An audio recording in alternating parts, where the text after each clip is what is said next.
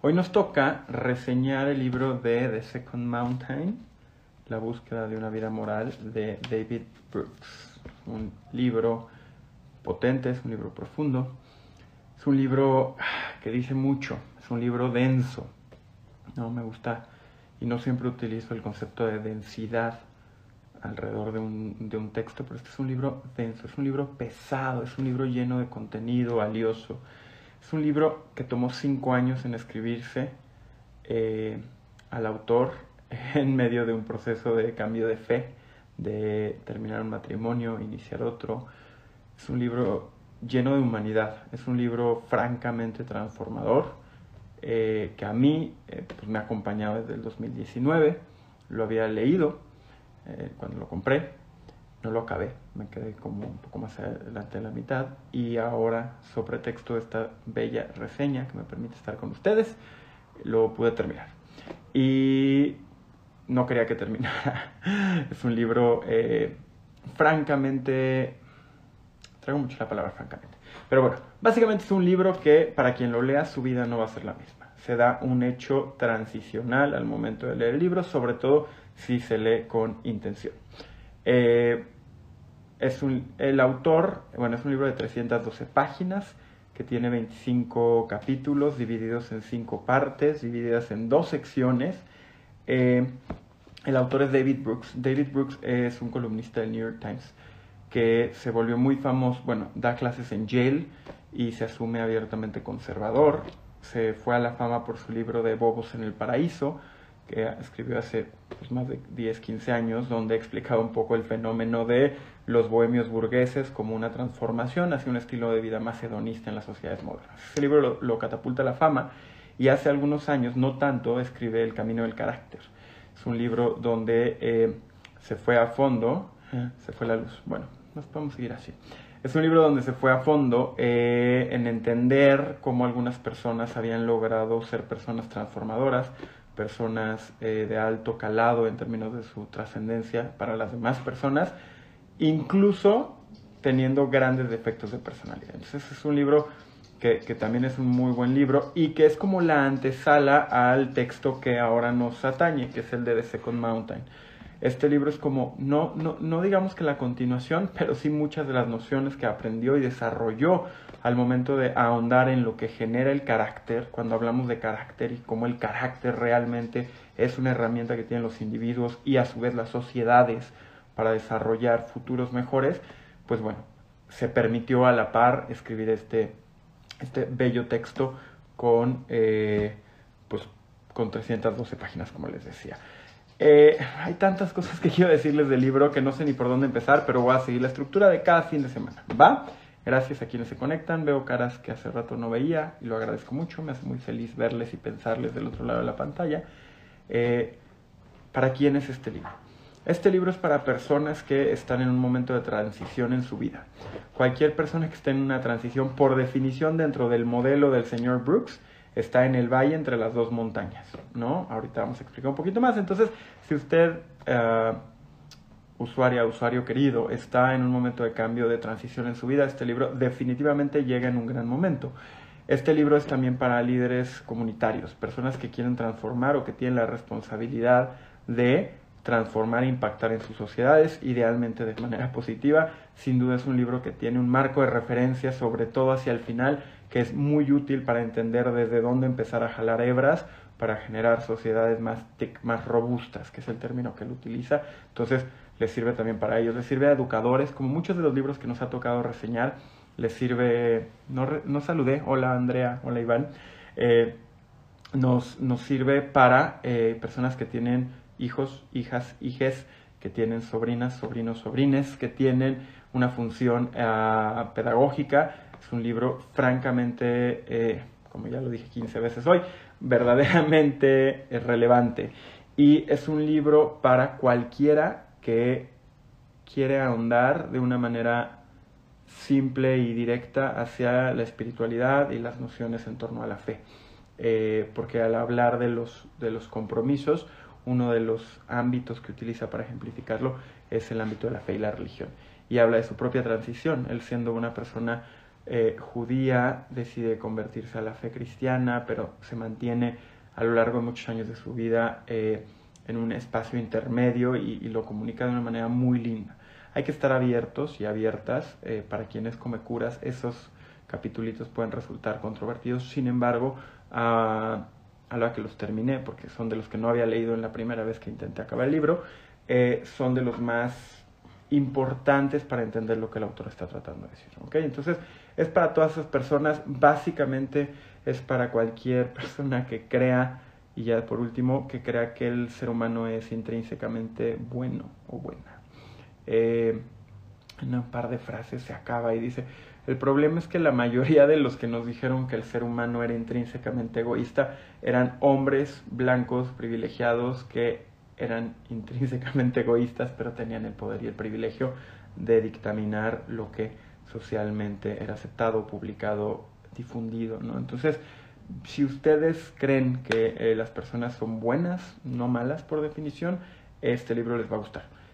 Si ustedes creen que las personas son malas por naturaleza, este libro los va a confrontar. Y ojalá así lo haga y ojalá aún así se den la oportunidad de leerlo. Eh, ¿Qué me gustó del libro? Me gustó, me gustaron muchas cosas les voy a decir honestamente, lo que más me gustó del libro fue que para mí fue muy enriquecedor porque fue, digamos, como la quinta peli de una serie que vengo que me viene acompañando a lo largo de mi vida. Y no quiero sonar petulante, se los platico con honestidad. Este libro vino a mí a, cerrar un ciclo que se inició cuando leí por primera vez a Soren Kierkegaard y a Camus. Eh, Kierkegaard sufrió mucho con su propia religiosidad y Camus no era una persona religiosa, por el contrario, es uno de los grandes expositores del existencialismo, con un gran sufrimiento por el dolor que estaba pasando el ser humano tras la Segunda Guerra Mundial. Y en ambos casos son libros eh, muy sensuales, son libros muy espirituales, son libros que sí traen eh, muchos de ellos, porque no he leído a todo, obviamente todas las obras de Camus ni de Kierkegaard, pero los que me ha tocado leer son libros que se ponen allá afuera de manera honesta y sincera, asumiendo que quien está del otro lado comparte ciertos rasgos de humanidad.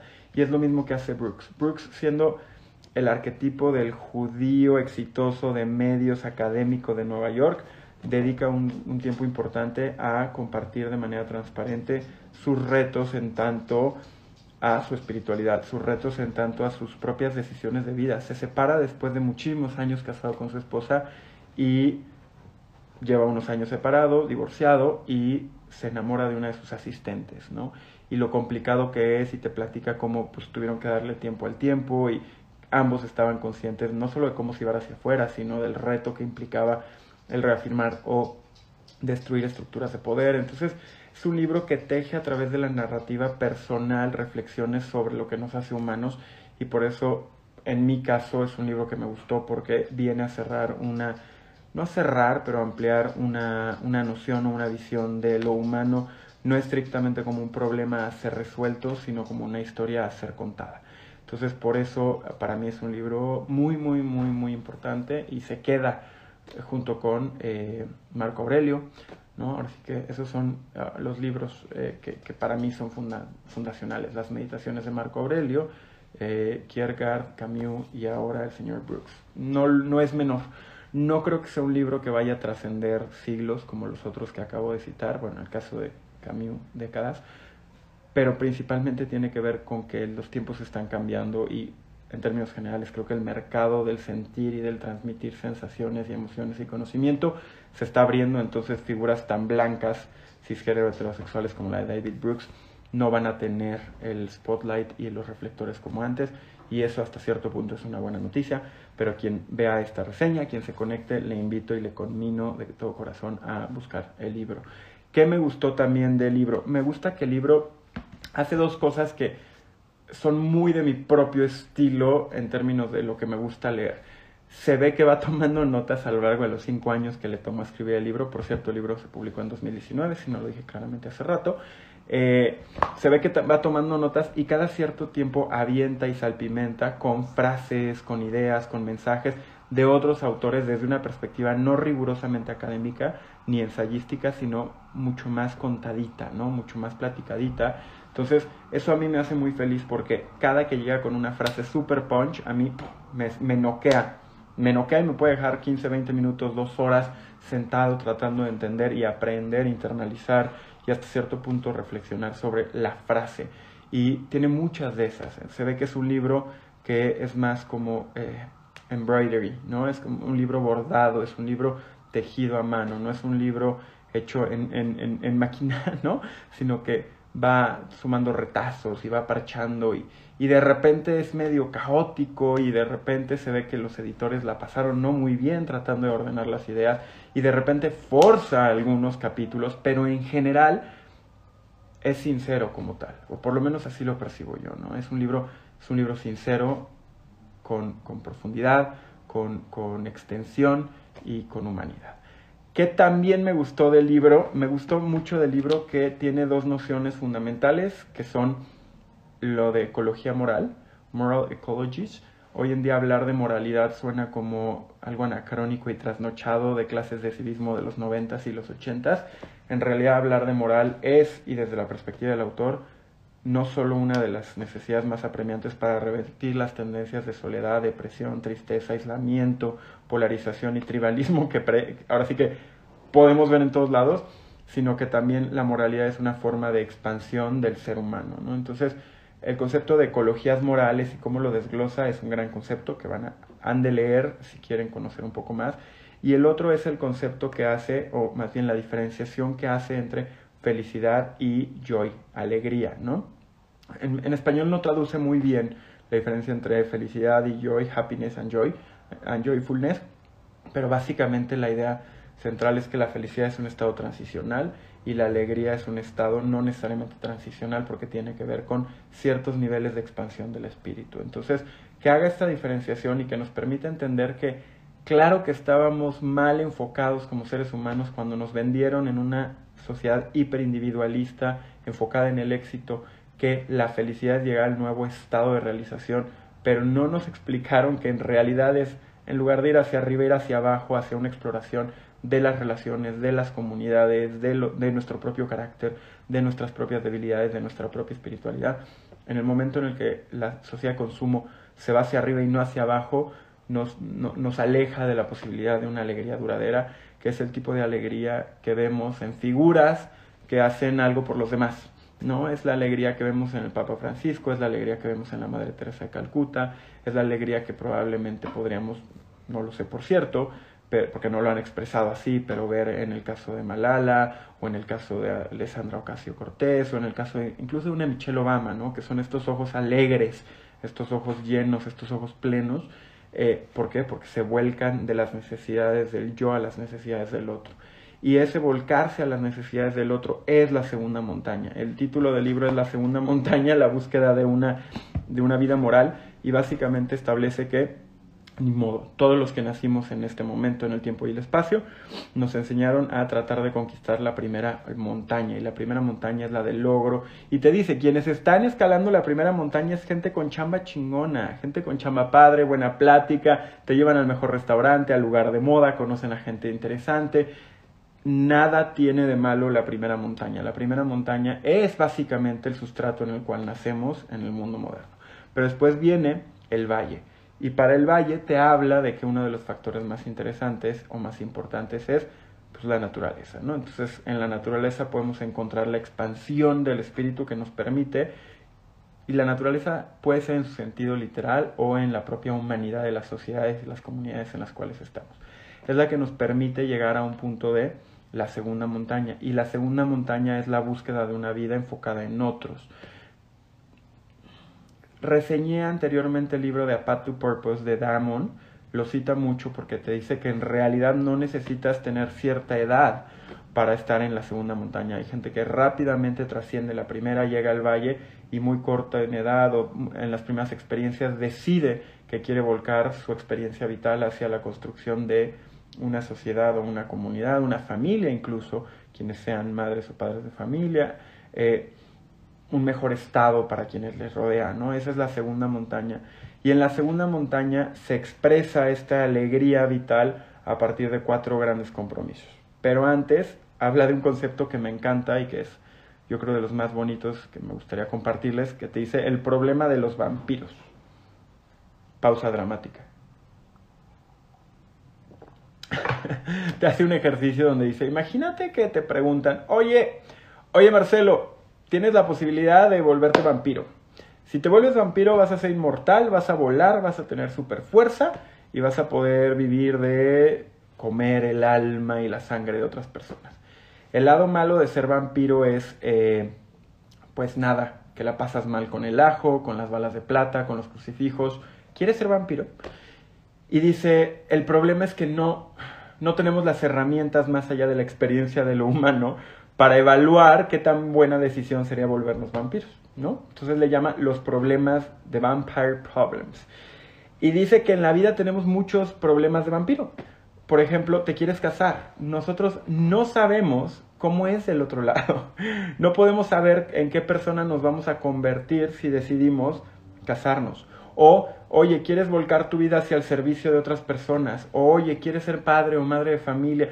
Todas estas son decisiones transformacionales en las cuales no tenemos la información desde antes para avanzar hacia una reflexión profunda y racional, eh, una reflexión profunda y racional de lo que viene.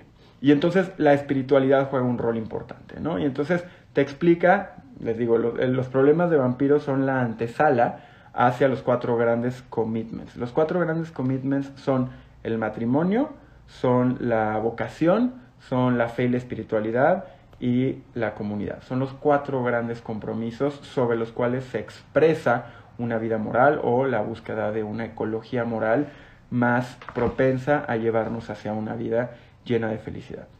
En el primero, en el marco de la vocación, pues te explica y te cita un chorro de frases que seguramente han escuchado sobre la búsqueda de lo que nos mueve, de lo que nos satisface en la vida, y te explica que comprometerse con la vocación es el primer paso a una vida moral, porque al final del día quien todo el tiempo está entrando a hacer cosas, sintiendo que mañana ya no va a hacer eso, seguramente va a tener más problema en lograr lo que viene citado como ontological rootedness, es decir, enraizaje ontológico, es decir, sentir que la vida en este momento en el tiempo y el espacio tiene un significado profundo, tiene un sentido. La vocación ayuda a generar sentido y es el primer gran compromiso. Y habla de Orwell, el mismo que escribió en 1984. Orwell escribió mucho al respecto de cómo se dio su vocación de escritor y cómo se dio su vocación de usar su capacidad de escribir para luchar y reflejar el lado tan, más, tan cruel del fascismo. ¿no? Vienen muy buenas citas ahí para quien está en una fase, fase transicional buscando qué hacer con su vida o queriendo cambiar de, eh, de, trabajo, etc. Ese creo que puede ser el capítulo como más interesante. El siguiente capítulo es el del matrimonio y se clava a fondo porque porque el señor Brooks se divorcia y se casa con su asistente de investigación. Hay un problema grave ahí. Y como les decía hace ratito, para quienes vienen llegando, tan sincera su aproximación que, que, no te queda más que tratar de empatizar. Yo sí juzgué en algún punto, porque eso hacemos los seres humanos, yo en algún punto sí juzgué los capítulos en torno al matrimonio como un pretexto, como una argucia del señor Brooks para públicamente, siendo una figura pública como es, como proteger un poco su reputación sobre las causas y las motivaciones que lo llevaron a terminar su matrimonio e iniciar un matrimonio años después con, con su asistente. Pero esencialmente tiene buenos consejos sobre cómo entender el matrimonio. Y el consejo más importante que te da es, digo, yo llevo tres años felizmente casado y diez años en una relación. El primer consejo que te da es, intenta ser una mejor persona conforme avanzas en el tiempo.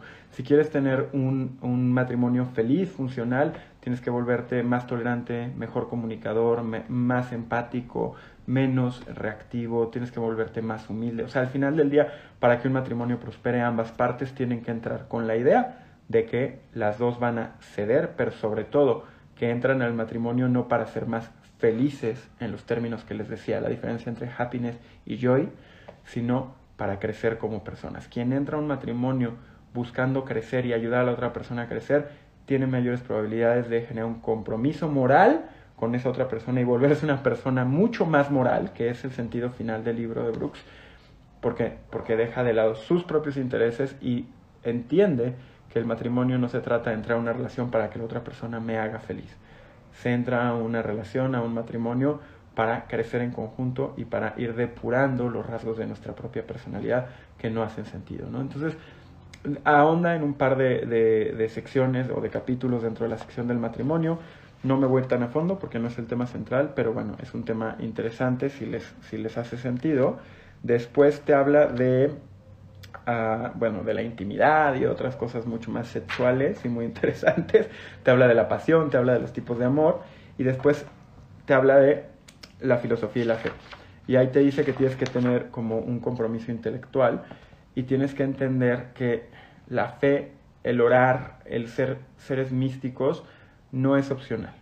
Lo que te dice un poco es, todos oramos todo el tiempo, nada más lo que podemos decidir es para qué y hacia qué oramos. Entonces hay que entender que el ser humano no es un punto de datos en una base de datos, no es eh, una ilustración plana que no evoluciona. Desde la perspectiva de la búsqueda de una vida moral, la filosofía, la fe y la religión juegan un punto de acercarnos. ¿Por qué? Porque hay que entender que hay momentos de la vida de sufrimiento, hay momentos de desconocimiento, hay momentos donde nos sentimos perdidas o perdidos y no podemos todo tratar de resolverlo por medio de la razón no todo lo podemos, y no todo lo podemos resolver por medio de las relaciones. Hay momentos donde un buen consejo es lo único que necesitamos, pero hay momentos donde necesitamos ir hacia adentro y hacia el fondo, ¿no? Hacia lo más profundo de nosotros. Y ahí te da un par de consejos como bien interesantes eh, sobre cómo aproximarse a la espiritualidad. Te dice que, pues nada, que pueden pasar como muchas cosas, pero sobre todo tenemos que desarrollar en un compromiso con la propia filosofía y la propia espiritualidad, la capacidad de sorprendernos, aue, aue, no sé cómo se diga ni siquiera, perdón, pero eh, te dice que hay que, que una persona religiosa no es necesariamente quien profesa un dogma o unos rituales de una religión organizada.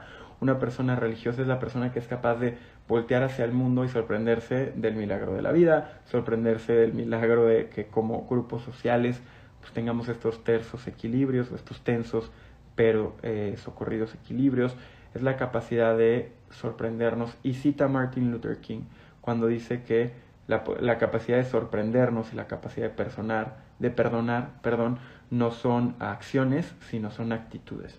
Hay que vivir la vida en un estado de sorpresa, en un estado de apertura, en un estado de, no tengo la palabra para decirlo, ¿no? Pero de de estos momentos que sientes cuando te cae un gran 20, cuando tienes un llamado, cuando estás en la naturaleza y sientes que todo te satisface.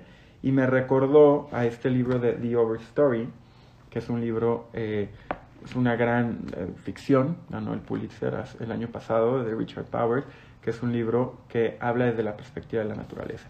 Y en algún punto una de las personajes dice que es muy difícil su rol, ella es eh, bióloga y se dedica a dar clases y entonces pues le está explicando a los chavos y a las chavas cómo funcionan los bosques.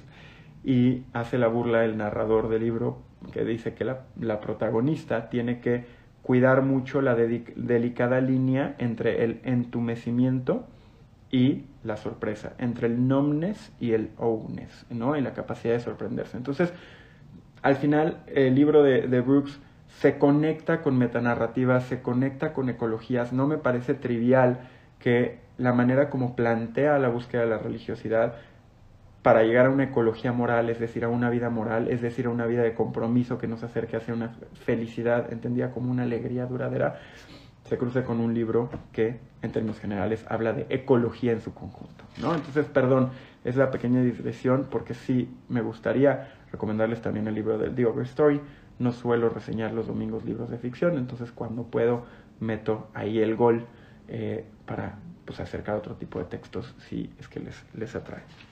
Y ya cerrando el capítulo o la sección con los capítulos que a mí más me llama por el momento en el cual estoy en mi vida, es el de la comunidad. ¿no? Yo creo que México y otros países, no solo México, necesitamos volver a la comunidad, repensarla, rediseñarla, fortalecerla, darle carnita, darle verticalidad y lo hace muy bien.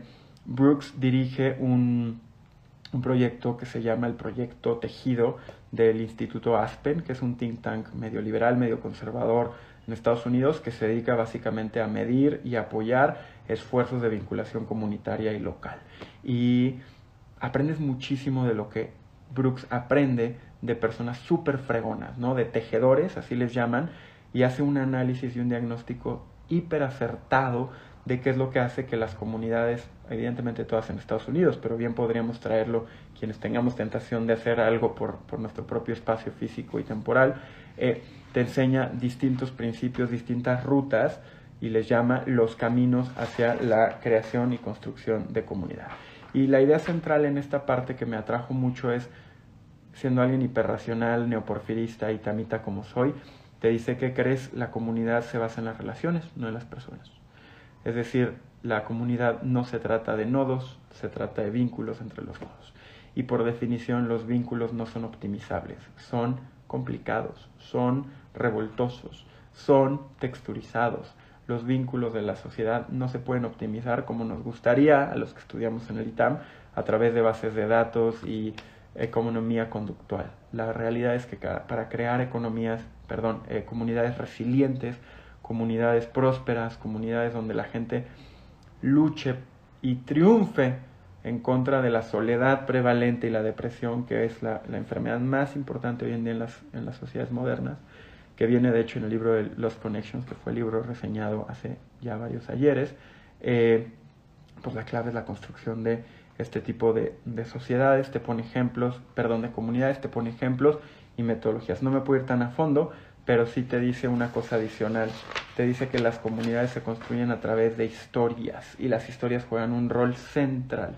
Entonces, para crear una vida moral, eh, yo, él no lo dice, eso lo digo yo, pero es una forma medio de empaquetar y cerrar el círculo de todo lo que el libro de David Brooks eh, tiene para compartirnos. Es al final una vida moral, una vida en la segunda montaña, una vida de compromiso, es una vida donde nos apropiamos de nuestras historias.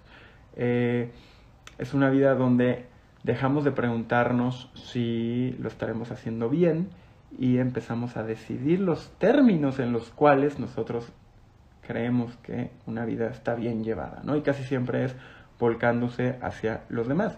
Y casi al principio tiene una frase muy linda que hasta iba a subir al Instagram que dice muchos de nosotros vivimos con la sospecha de que otras personas saben vivir mejor que nosotros o saben ejercer eso que se llama vida mejor que nosotros, ¿no? Entonces es muy lindo porque es en un capítulo que se llama La vida de Instagram y critica este afán de competitividad, este afán de comparación y bueno, hacia el cierre te dicen una comunidad, si quieres realmente que esa comunidad trascienda intergeneracionalmente, si quieres que esa comunidad se proteja, se cuide y nos arrebate de esa sensación de soledad, de, desapego y de abandono que muchas personas están viviendo hoy en día, lo más importante es crear los vínculos, enfocarnos en las relaciones, no en las personas y ver el forest, ¿no? Eso también me, me, recordó otra frase del libro de Powers que dice la misma, la misma personaje, dice, todo en el bosque es un bosque, ¿no? O sea, el bosque no es la suma de cositas y de bichos y de troncos y de maleza y de hongos. No, el bosque es todo lo que contiene al bosque. La comunidad es todo lo que contiene a la comunidad. Y si seguimos desde la perspectiva del señor Brooks, si seguimos creyendo que la manera de fortalecer el espacio que compartimos como sociedad es separando a los problemáticos, separando a las aisladas, separando a las alejadas, separando a los rezagados, cuidando y procurando a los talentosos, a los que tienen mejores posibilidades de salir adelante, lo que estamos haciendo es pulverizar y separar algo que es indivisible y en los hechos se demuestra que, eh, pues nada, por más que el progreso material y por más que el progreso de algunas personas eh, sea encomiable, encomiable, en los hechos, si queremos hacia adelante tener una vida moral y si queremos reconstruir sociedades donde las personas sientan una vida más entera y puedan ser personas más completas, no solo trabajadores, no solo pacientes, no solo usuarios, eh, pues tendríamos que empezar a tendríamos que empezar a pensar en las relaciones y tendríamos que empezar a dejar de intentar optimizar esas relaciones y traer pues a las personas a la mesa a tener conversaciones profundas y adueñarse de sus propias historias y crear sus historias como comunidad, como vecinos, como miembros de un espacio, pero también adueñarnos de nuestras propias historias. Y para ello las reflexiones y el arco narrativo del libro de David Brooks es un gran, gran herramienta, es una gran herramienta. En el último capítulo eh, establece el manifiesto relacional y básicamente es buleteado lo que considera que la sociedad hiperindividualista enfocada en la competencia que tenemos hoy en día hace mal y te da sus alternativas refraseadas, repensadas y fortalecidas de cómo una sociedad que permite que las relaciones sean el centro de la atención y del desarrollo de las personas. Y una sociedad que asume que el compromiso para con otros, para con nuestra esposa, esposo, nuestra vocación, para nuestra religión, nuestra fe, nuestra espiritualidad, nuestros vecinos, una sociedad donde uno puede comprometerse con algo más que su propia felicidad y su propio bienestar y sus propios deseos, es y será sin duda una sociedad con fibra moral y una sociedad en la que todos vamos a poder prosperar y pues salir adelante, ¿no? Entonces, ese es el libro, se fueron 300 millones de cosas, les conté de las cosas buenas yo creo como el 50%, las frases matonas, échenselo si lo encuentran por ahí, si quieren escribirle a los editores de Random House para que traduzcan el libro, yo se los agradeceré. Deberíamos de hacer un, un change.org o alguna cosa para meter presión. Es un libro que francamente me parece que México necesita, es un libro que Latinoamérica necesita, es un libro que el mundo necesita. Y bueno, si somos pacientes y permitimos al señor Brooks, desde su afán y su lógica y su visión asumida y públicamente entendida como conservadora, nos vamos a dar cuenta que ser conservador, nos vamos a dar cuenta que buscar la moralidad, nos vamos a dar cuenta que buscar la construcción de comunidades no significa ser un retrógrada, no significa ser tribalista, no significa vivir en el pasado, no significa ir en contra de la realización del individuo, sino por el contrario, significa crear condiciones que se han venido deshaciendo y que sabemos, porque así lo hemos experimentado, que permiten a los individuos tener vidas más completas, más dignas, eh, más íntegras. ¿no? Entonces sí, de